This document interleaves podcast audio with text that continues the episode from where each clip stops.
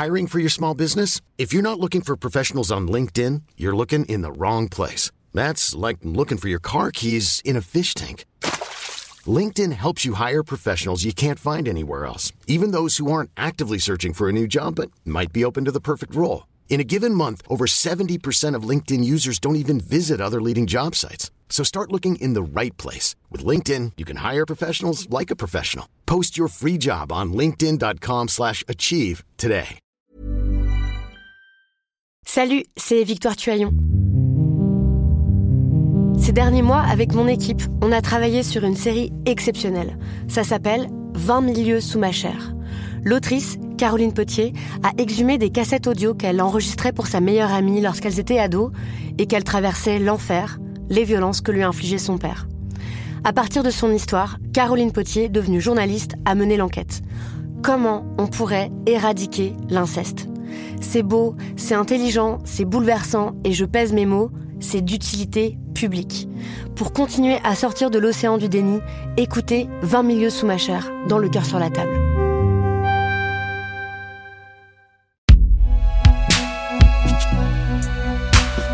Binge Audio présente. Ils se sont précipités sur, euh, je crois que s'appelait Malik, et l'ont l'ont roué de coups, matraque et coups de pied. Et moi, j'ai reçu euh, quelques coups de matraque sur la tête. Le massage cardiaque restera sans effet. Malik Oussekine va mourir. Il est très exactement 2h03 le dimanche 26 octobre quand les gendarmes comprennent que Rémi Fraisse est mort. Il faudra attendre encore 24 heures, soit deux jours après la mort de Rémi Fraisse, pour savoir officiellement que cette explosion est due à une grenade offensive utilisée par les gendarmes. J'étais euh, tourné comme ça pour voir qu'est-ce qu'ils allaient faire et j'ai senti un gros choc me taper la tête et, et je suis tombé face contre terre. Une triple fracture au niveau du crâne là. Et après, euh, sous les pommettes, j'étais cassé. Là, ma- la langue a été cassée. euh, J'ai eu 7 points sous la langue, 9 sur dessus la langue. On n'a pas le droit de tabasser les gens comme ça Sur les Champs-Élysées, aux alentours de 14h, j'ai reçu un tir de grenade en plein visage. Et euh, du coup, euh, j'ai perdu mon œil. Ce fameux flashball euh, m'a- percuté. Je suis tombé au sol, donc de là bah, je suis tombé dans le coma. Vu que j'avais perdu à peu près 2 litres de sang, j'étais vraiment dans un état, on va dire, euh, proche euh, de la mort, euh, même vraiment très très très très proche. C'était euh, l'acte 3 donc, et quand je suis tombé à 14h, j'ai pris une, donc, une balle de LBD 40 dans l'œil. Alors il y avait des CRS qui, qui- qui venaient en, en force, Euh, il y avait des gaz lacrymogènes et tout. Ma mère, euh, elle a vu de, de son- de sa fenêtre la situation, elle voulait fermer la fenêtre. Elle a été visée directement au quatrième étage par des policiers qui, qui étaient stationnés de- devant le magasin SIA. Les blessures sous le nez et les os de la mâchoire brisés confirment sans aucun doute que le tir était tendu et dirigé vers Zineb Redouane, un tir interdit par la législation. J'allais à l'hôpital, j'ai vu mon fils plein de sang, la joue percée. C'était. Ils m'ont expliqué, enfin, le médecin m'a expliqué que la mâchoire était broyée, pas fracturée, hein, broyée en bouillie.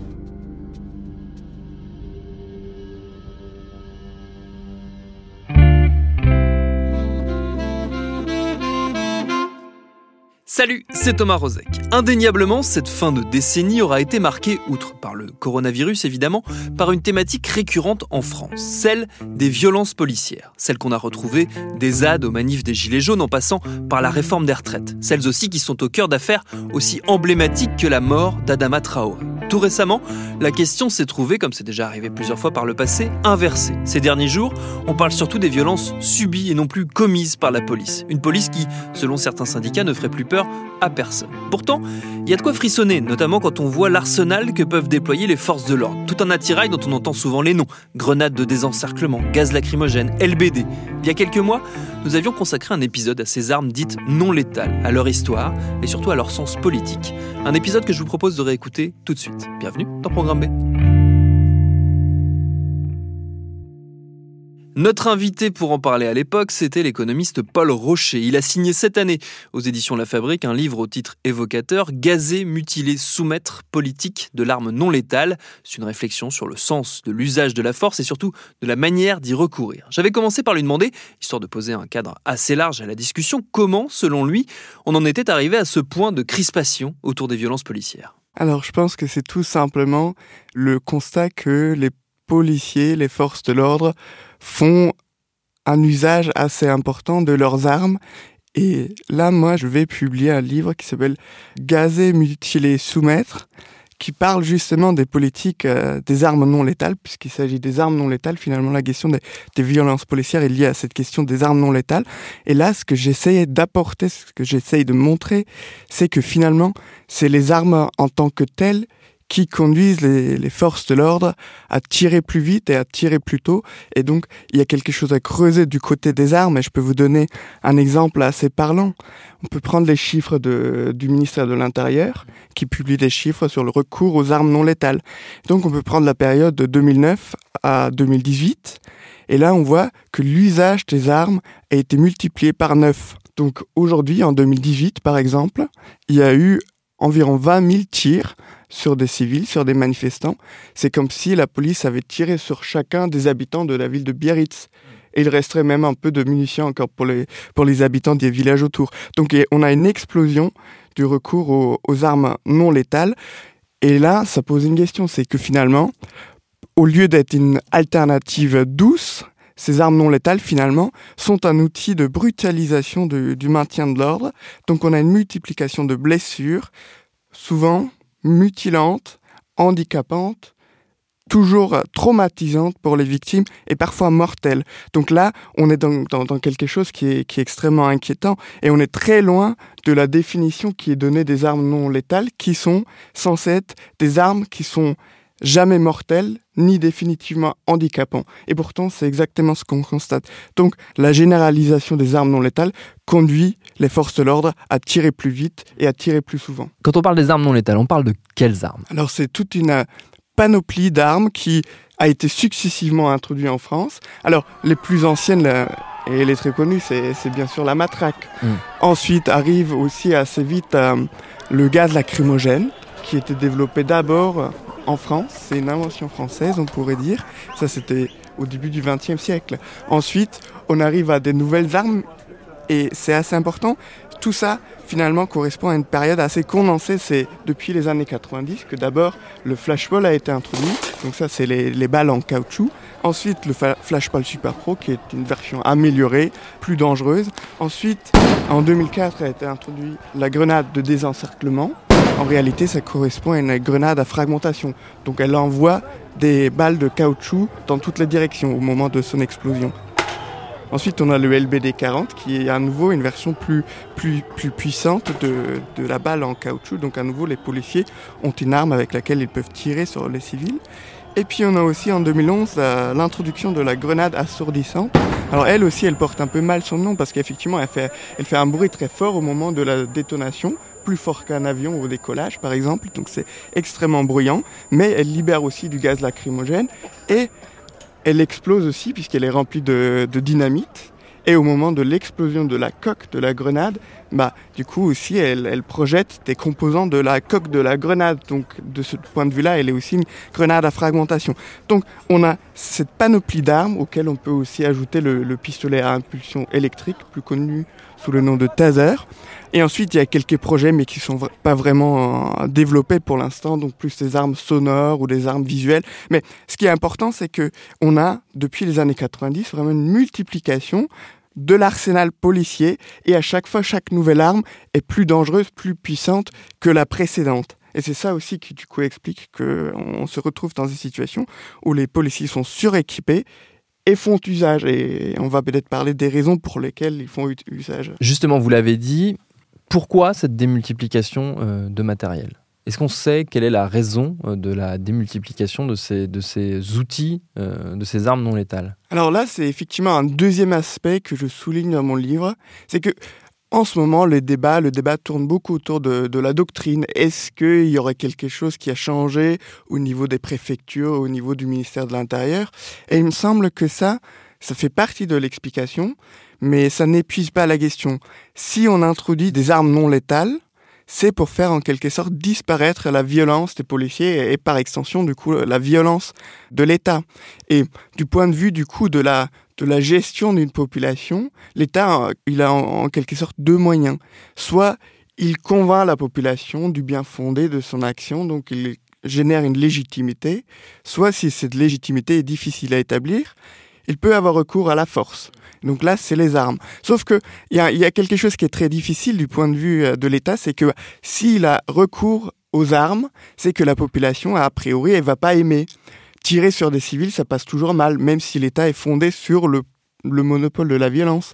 Donc l'État est, dans un exercice euh, d'équilibre entre créer de la légitimité et utiliser la force. Bon, il se trouve que actuellement, on est dans une période très particulière puisque ce que font les gouvernements successifs, c'est de transformer euh, structurellement l'économie française, c'est-à-dire de la faire correspondre pleinement au modèle néolibéral, introduire plus de marchés partout et ça ça veut dire faire reculer, démanteler les acquis sociaux auxquels la population est extrêmement attachée. Donc, on est dans un moment où la contestation des politiques menées par les gouvernements successifs, eh ben, ce potentiel de contestation, il est assez important. Et de ce point de vue-là, pour pouvoir du coup gérer ces manifestations, cette contestation, eh ben, l'État s'est dit, bon, bah, il pourrait être intéressant d'avoir des armes qui finalement se présentent comme pas très dangereuses. Parce que c'est ça, fondamentalement, bah, on peut tirer sur des gens, de toute façon, il se passe jamais rien. C'est des armes non létales. Donc pas de souci. Cette arme n'a pas vocation à tuer, mais tirée à bout portant, elle peut faire mal, très mal. Ceci est une arme de défense et de dissuasion. Simple d'utilisation, le flashball et assure son inventeur sans danger. La balle est en caoutchouc mousse, tirée à une distance de 15 à 20 mètres, elle ne provoque au pire qu'un gros hématome. Le principe, euh, c'est d'avoir un projectile qui soit assez puissant pour euh, clouer au sol un adversaire, un agresseur, mais qui n'engendre pas de traumatisme euh, permanent, voire un cas mortel. Ce que vous vous montrez dans, dans ce livre, c'est aussi le décalage entre l'intention affichée pour ces armes par leurs fabricants et l'usage qui en est fait. C'est-à-dire qu'elles sont censées être des armes défensives et qu'elles se transforment en armes offensives. Effectivement, la question de qu'est-ce que ça signifie une arme m'a beaucoup préoccupé et il y a une chose qui est très évidente, c'est que quand on appelle une arme arme non létale, on fait référence à ses caractéristiques techniques. Sauf qu'une arme, elle est jamais seulement un outil elle est toujours utilisée dans un contexte. Les forces de l'ordre utilisent les armes dans un contexte. Et c'est là où j'ai commencé à creuser un petit peu. Et une première chose qui apparaît, c'est que finalement les consignes d'usage des armes non létales sont assez irréalistes. Je vais vous donner l'exemple du, LBD 40, donc des balles en caoutchouc qui, qui font beaucoup de dégâts en ce moment. Donc les fabricants donnent des consignes a, priori assez claires. Il faut pas tirer en dessous d'une distance de 10 mètres, sinon le tir peut être mortel. Donc déjà l'arme n'est pas non létale, elle peut être létale. Et ça sous des conditions assez précises. Donc il faut avoir un tireur qui respecte une distance particulière, alors qu'on sait grâce aux études comportementales que en fait les humains ont vraiment des difficultés à estimer correctement des distances. Donc là, déjà un premier problème.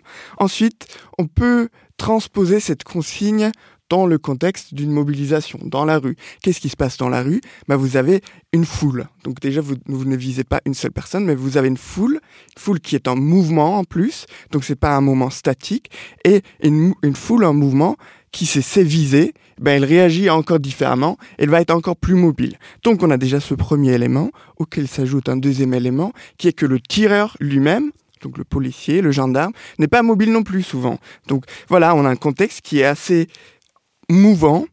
Et à cela s'ajoute aussi que les fabricants disent, bah, pour pouvoir tirer de manière non létale, faut aussi de la bonne luminosité, faut avoir une, presque une atmosphère détendue, alors que typiquement, bah, quand vous avez des mobilisations dans la rue, il peut y avoir du brouillard, ça peut être la nuit, et le plus souvent, eh ben, les policiers tirent du gaz lacrymogène qui brouille totalement la, visibilité. Donc il y a aussi un problème au niveau de la luminosité. Et ensuite, eh ben, un tir, ça suppose quand même aussi un petit moment de réflexion, un petit moment de préparation qui est nécessaire, c'est un préalable au tir. Et toutes ces conditions-là ne sont pas remplies dans la rue. Donc ça, c'est un premier problème. Et c'est assez marrant, dans le livre, je donne aussi la parole à des formateurs de la police qui justement entraînent les forces de l'ordre au tir et qui disent bah, au stand de tir c'est assez facile. Vous visez, vous avez une silhouette, vous lui tirez dessus et, c'est très bien. Sauf une fois dans la rue, bah, tout est différent. Vous avez du stress, vous avez des nuages, vous avez de la fumée, vous avez des cibles en mouvement. Donc exactement tous ces éléments-là. Donc ça, c'est un premier élément et des consignes irréalistes. La commission de déontologie de la sécurité se saisit du dossier. En 2011, elle conseille au gouvernement de restreindre l'usage du lanceur de balles de défense. Nous recommandons de ne l'abandonner face à des personnes qui sont en mouvement, par exemple à des manifestants qui, bougent, et, nous recommandons aussi de l'abandonner dans, dans, toutes circonstances si il y a, si on ne peut pas améliorer la précision de l'arme. Les dossiers finissent sur le bureau du défenseur des droits. Saisi à sept reprises en 2015, il appelle à la fin du lanceur de balles de défense. Disons clairement que cette arme est dangereuse. On ne doit plus du tout l'utiliser dans le cas de manifestation, c'est-à-dire dans le cadre d'opérations de maintien de l'ordre. On peut s'intéresser aussi à un peu là du coup à la doctrine du maintien de l'ordre. Et ce qu'on a là, c'est que tout à l'heure, je vous ai donné la liste des différentes armes non létales, et il y a un point commun de toutes ces armes, c'est qu'elles permettent d'agrandir la distance entre les forces de l'ordre et les manifestants, puisque les armes de plus en plus puissantes sont capables de traverser des distances assez longues, de plusieurs dizaines de mètres. Et là, on a du coup un, moment ou un élément assez important pour chacun des membres des forces de l'ordre, c'est que pour que la doctrine fonctionne, il faut du coup garder la distance entre, d'une part, les policiers et d'autre part les manifestants. Garder du coup l'avantage tactique de la police, c'est maintenir cette distance. Il se peut qu'un manifestant avance un petit peu, et là, du coup, bah, ça annihile en partie l'avantage tactique des policiers, et du coup, le policier va être plus facilement amené à tirer. Et du coup, le tir va plus reposer sur les présupposés du tireur que sur le constat d'intention manifeste. Et on a vu ça par exemple au moment de Gilet jaune, où vous avez un gilet jaune qui, qui se rapproche effectivement d'un groupe de forces de l'ordre, lève les mains en l'air, donc il n'a pas l'air très dangereux, et une seconde plus tard, il reçoit un tir sur, euh, sur le torse. Donc là, typiquement, c'est une illustration de ce fait-là que bah, finalement, pour que le maintien de l'ordre euh, reposant sur les armes euh, non létales fonctionne, il faut que les policiers tirent précocement pour garder l'avantage euh, tactique. Et on peut du coup s'intéresser au fait tout simplement. Mais vous avez une situation où euh, en 2014, euh, la nuit où Rémi Fraisse a été tué, vous avez 700 manifestants présents sur la zone qui s'opposaient au projet, au barrage, et vous avez 700 grenades qui ont été tirées. Donc une grenade par personne. Et ça s'accélère. 2018, en décembre, 1er décembre 2018, vous avez deux grenades par gilet jaune. Et vous avez des situations encore plus extrêmes. Euh, on parle de Notre-Dame-de-Lande, là, où vous avez, au moment de l'évacuation, vous avez 15 grenades par personne tirées. Donc là, euh, voilà une multiplication des tirs qui est extrêmement inquiétante. Et pourtant, on considère toujours que, bah, de toute façon, c'est pas très grave puisque ces armes sont des armes non létales. Donc c'est aussi la réputation du coup de l'objet technique, réputé comme inoffensif, comme pas dangereux, qui du coup aussi facilite les tirs. Et on connaît tous l'exemple des, armes à feu conventionnelles. Mieux vaut interdire la possession des pistolets à la maison pour éviter des drames. Alors que là, on a cette situation où euh, des policiers sont équipés, la doctrine les, induit aussi à tirer plus tôt, et on arrive du coup dans une situation où les policiers euh, tirent euh, plus et plus souvent. Et pourtant, c'est assez intéressant. Le ministère de la Justice américain dans les années 80, ça a inquiété du fait que l'introduction d'armes non létales conduise à une augmentation des tirs mortels, justement pour cette raison-là. C'est que les armes non létales sont utilisées par des personnes dans un contexte particulier, et c'est ça qui fait que finalement, bah, quand vous avez une arme qui est réputée non dangereuse, bah, ça vous déresponsabilise aussi en tant que tireur. Donc vous tirez, vous dites, bon, bah, de toute façon, il se passe jamais rien, et il n'y aura pas de sanction. Et ça, c'est un autre point, c'est que rarement les, auteurs de tirs dangereux sont sanctionnés. Est-ce que du coup c'était un problème de formation, un problème de doctrine politique de, du, maintien de l'ordre? D'où vient le, grain dans la machine? Alors effectivement, il y a la, formation est souvent soulignée. On dit que bah, si on donne des armes, si on donne des outils dangereux à une population, enfin une partie de la population, c'est que cette partie de la population remplit des critères précis, et notamment le critère de la formation au maniement de l'arme, et aussi, on ajoute souvent à ce premier critère le deuxième critère qui serait l'exemplarité des forces de l'ordre. Ce sont donc des citoyens un peu mieux que tous les autres et c'est pour ça qu'on peut leur confier des outils dangereux. Tout à l'heure, je vous ai dit que même les formateurs eux-mêmes mettent en cause la qualité des formations. Et ensuite, il y a tout simplement le fait que bah il y a aucun lien mécanique entre une formation et la mise en pratique. Donc ce qui se passe dans la rue, c'est encore autre chose. Et bah, comme tout le monde, euh, le, membre des forces de l'ordre euh, peut aussi être susceptible d'être influencé par les opinions. Et on sait qu'il y a aussi euh, beaucoup d'opinions discriminantes au sein des forces de l'ordre. Donc, vous avez des pratiques discriminatoires qui peuvent du coup aussi fausser l'apport de, de la formation. Et ensuite, un autre élément, ça c'est un policier qui l'a dit au moment du barrage de Sivins en 2014, où il disait bah finalement en fait c'est la nuit, on voit pas très bien où on tire, donc on tire un peu comme ça dans le tas. Donc là à nouveau on a, envie de dire bon bah effectivement là on est très loin des consignes qui ont été données aux policiers parce que ces consignes ne sont pas réalistes et parce que la, doctrine effectivement induit les policiers à tirer. Et au-delà de la doctrine c'est plus précisément l'arme qui induit à tirer parce que de toute façon c'est c'est pas très grave. Est-ce que une des réponses et une des pistes euh, pour comprendre euh, cette situation dans laquelle on est et qui se répète euh, régulièrement à chaque manifestation, c'est justement l'usure et la, on va dire, la situation dans laquelle se trouvent les forces de l'ordre? Alors j'ai envie de dire, bah, la situation, c'est leur contexte d'intervention. C'est effectivement la manifestation souvent ou un rassemblement. Donc effectivement, ils sont beaucoup sollicités mais c'est précisément hein, leur travail. Mais effectivement, je pense que le lien dangereux, c'est que vous avez ces policiers-là à qui on a donné des armes réputées euh, peu dangereuses, et à partir de là, on les sollicite pour tirer. Et on a un élément assez intéressant depuis 2016, c'est que tout à l'heure j'ai dit que le maintien de l'ordre en France repose sur le maintien d'une certaine distance. Sauf que depuis 2016, on a un peu un revirement. Les policiers sont toujours très près des manifestants ou régulièrement très près. Et pourtant, ils sont toujours équipés des armes non létales. Et donc là, on a une sorte d'amplification de la puissance des policiers. Et l'événement récent où un policier tire au LBD sur un manifestant hein, sur une très petite distance, bah ça c'est l'illustration parfaite de, de ce phénomène. Euh, c'est parti en gros, euh, bah, encore une fois, de la présence de policiers sur le côté des manifestations, puisque la stratégie de la NAS mobile euh, crée énormément de tensions avec les manifestants à cause de ça. Et euh, les policiers se sont regroupés, ont commencé à charger à plusieurs reprises, à matraquer à tout va, puis ont voulu scinder le cortège en deux afin d'interpeller certaines personnes et pouvoir mieux contrôler les groupes. Et c'est dans ce cadre-là qu'on a eu euh, un tir de LBD à bout portant euh, qui est quand même euh, létal si on touche des organes vitaux. Et en particulier, ce policier, il visait la tête, le cou et le torse. Moi, il m'a aussi visé juste avant, parce qu'il était juste en face de moi avant de faire son tir. Et, là, du coup, c'est un travail sur les chiffres qui est assez important. Parce que on a une chose, c'est que la préfecture, le ministère de l'Intérieur, ils sont assez volontaristes dans la communication quand ça concerne les policiers blessés. On a aussi des chiffres assez détaillés sur le nombre de policiers qui interviennent sur le terrain, mais quand il s'agit des blessures de manifestants, des choses comme ça, ou aussi du nombre d'armes utilisées par les forces de l'ordre, et eh ben là, c'est le flou total. La Cour des comptes a fait un rapport sur les armes non létales en 2018 et il voulait compter le nombre d'armes dont disposent les forces de l'ordre. Et d'ailleurs, là aussi, je montre un tableau qui montre que bah, les armes non létales sont les armes qui sont le plus en augmentation.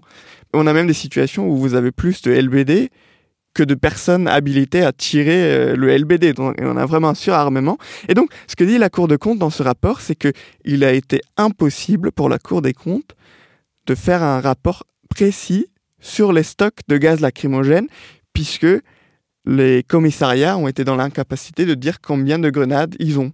Et pourtant, les grenades, c'est quand même un objet qui se périme et qui devient plus dangereux quand, une fois qu'il est périmé. Donc, on a un problème extrêmement important on a, un flou total à l'intérieur du ministère. Donc, on ne sait pas très bien combien d'armes il y en a, mais on achète toujours plus. C'est quand même aussi un business assez, assez juteux pour certaines entreprises, notamment des fabricants français. Et Ensuite, on a un autre élément, c'est que bah, finalement, en entretenant ce flou statistique, eh ben, ce qu'on voit concrètement, c'est que le ministère minimise les violences contre les manifestants. Il montre systématiquement que bah, finalement les violences ne sont pas aussi importantes que ce qu'on pourrait croire. Et pourtant, même avec les chiffres du ministère, eh ben, pour les tirs de LBD, entre 2009 et 2018, bah, ce chiffre a été multiplié par 500. en 2009, on avait 40 tirs. En 2018, on a près de 20 000. Donc, même avec ces chiffres qui sous-estiment grossièrement la réalité et qui sous-estiment du coup aussi les douleurs auxquelles, euh, dont souffrent les manifestants, même avec ces chiffres totalement sous-estimés, on a une explosion. Donc, c'est très important de regarder de, près les statistiques, puisque la, statistique est visiblement un outil politique. Quand on travaille, euh, quand on lutte, en fait, quand on s'organise avec d'autres personnes blessées, c'est très important d'une part parce que avec ces armes-là, on a une, un isolement, une atomisation. C'est une arme qui est faite pour briser, mais pas pour briser une foule, pas pour repousser une foule comme avec du gaz lacrymogène ou un canon à eau, pour briser une personne, mais pour en faire un exemple. C'est-à-dire en blesser une pour en terroriser mille. J'arrive pas à dormir, je sursaute tout le temps, les, les bouchons de champagne me font sursauter, la, la moindre sirène, je suis, je suis, alerte, je suis stressé toute la journée, j'ai des attitudes que j'avais pas avant. Je suis touché psychologiquement aussi, mais beaucoup moins que ma, ma femme qui elle est vraiment touchée parce qu'elle elle, m'a vu partir, elle a vu mon sang. Il y a quelque chose d'un choc aussi euh, de participer à quelque chose et d'avoir été stoppé. Physiquement en fait, que leur, leur liberté de manifester, elle s'arrête là dans leur corps, parce qu'ils ne peuvent plus aller manifester aujourd'hui. C'est terminé. Reste un point important soulevé par notre invité, celle des sanctions, des procédures mises en place pour gérer ces violences policières. À ce sujet, je vous invite à réécouter un autre de nos épisodes qui date, lui, de septembre de l'an dernier et qui était consacré à l'IGPN, la fameuse et très critiquée police des polices. Merci à Paul Rocher pour ses réponses. Programme B, c'est un podcast de Binge Audio préparé par Lauren Bess, réalisé par Adalitel El Madani et Mathieu Thévenon. Abonnez-vous sur votre appli de podcast préféré pour ne manquer aucun de nos épisodes. Facebook, Twitter, Instagram pour nous parler. Et à demain. Et non, putain, à lundi et à lundi pour un nouvel épisode.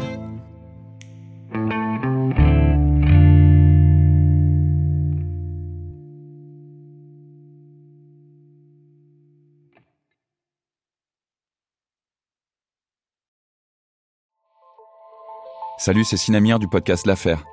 En 2016, je suis monté sur un bateau de sauvetage en Méditerranée et ce que j'y ai vu n'a pas changé. En tout, depuis 10 ans, on compte même près de 30 000 morts sur cette mer.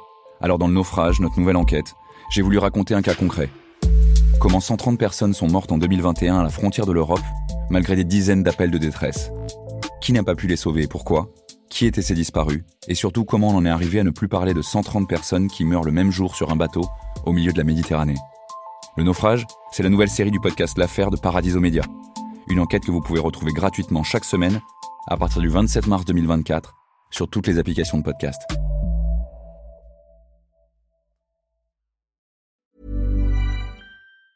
Planning for your next trip? Elevate your travel style with Quince. Quince has all the jet setting essentials you'll want for your next getaway, like European linen, premium luggage options, buttery soft Italian leather bags, and so much more. And it's all priced at 50 to 80% less than similar brands. Plus, Quince only works with factories that use safe and ethical manufacturing practices. Pack your bags with high-quality essentials you'll be wearing for vacations to come with Quince. Go to quince.com slash trip for free shipping and 365-day returns.